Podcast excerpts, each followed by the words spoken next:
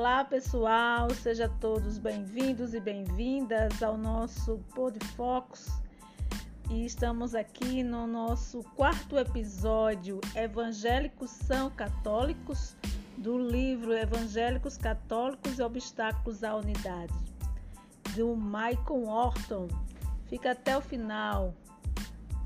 É isso! Olá pessoal, estamos de volta.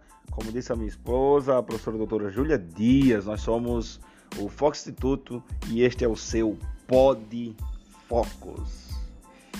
E como ela disse no episódio de hoje, nós que estamos no quarto episódio e este é o terceiro capítulo do livro, pois se você que vem acompanhando aí percebeu que no primeiro episódio houve uma um panorama de todo o livro do Michael Orton, Evangélicos, Católicos e os Obstáculos à Unidade. No episódio de hoje, no terceiro capítulo do livro, o Michael Orton faz uma pergunta: Os evangélicos são católicos? Pare para pensar um pouco. O que você diria? O Orton ele trabalha a perspectiva do seguinte: ele diz, para ser católico, pelo menos de acordo com a igreja antiga e também com as tradições ortodoxa e protestante, não é preciso pertencer à comunhão católica romana.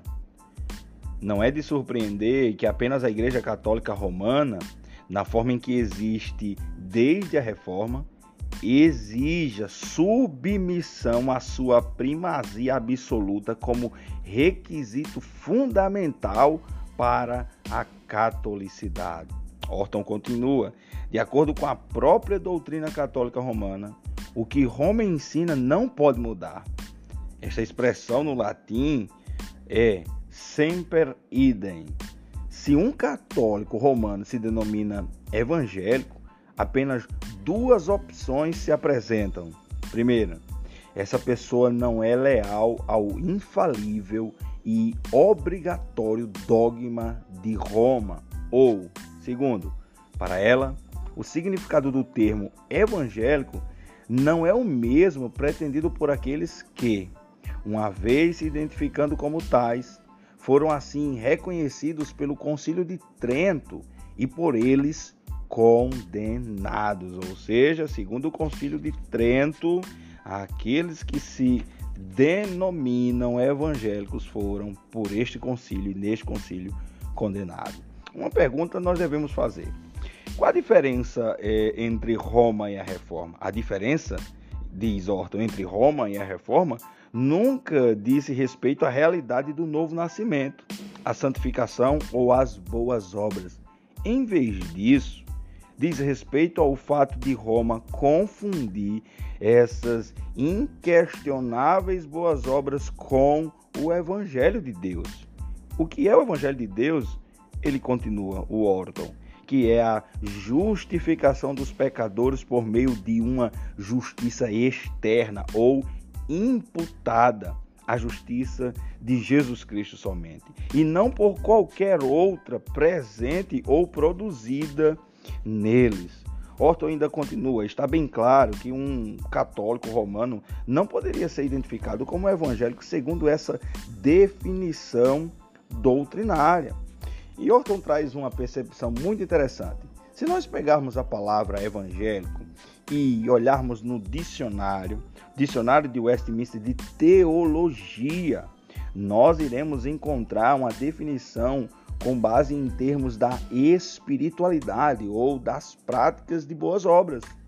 Porém, se nós pegarmos essa mesma palavra e analisarmos no dicionário de teologia e não na perspectiva da espiritualidade, nós iremos encontrar uma grande diferença devido ao apoio para os católicos romanos nas boas obras serem como confiança para a salvação. E segundo a definição para os protestantes, na confiança da obra de Jesus Cristo. Para concluir, Orto então traz uma nota bem lamentável para a realidade de hoje. Ele diz o seguinte: especialmente pelo fato de que esse arraial, arraial evangélico, está cada vez mais distante de sua essência doutrinária esse ou por este caso ou por esta razão, nós então não veremos muita diferença.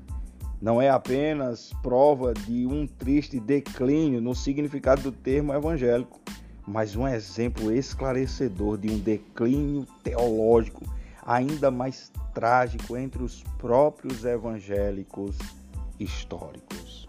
Ou seja, para o Orton, os, os católicos são evangélicos? Em que aspecto nós podemos dizer que eles são? Se pensarmos na moralidade, alguns hoje em dia podem olhar para as práticas de muitos católicos e muitos evangélicos e chegar à conclusão que os mesmos estão servindo ao mesmo e único Deus. Todavia, se olharmos as convicções doutrinárias, em quem está a confiança de cada um que professa uma realidade denominacional ou institucional ou da instituição, perdão, nós iremos ver que de fato somente em Cristo e pela justificação em Cristo é que nós encontramos a verdadeira família na fé. Este foi o seu quarto episódio do nosso Podfocus. É isso, pessoal. Aguardando vocês no próximo episódio. Tamo junto, vamos que vamos.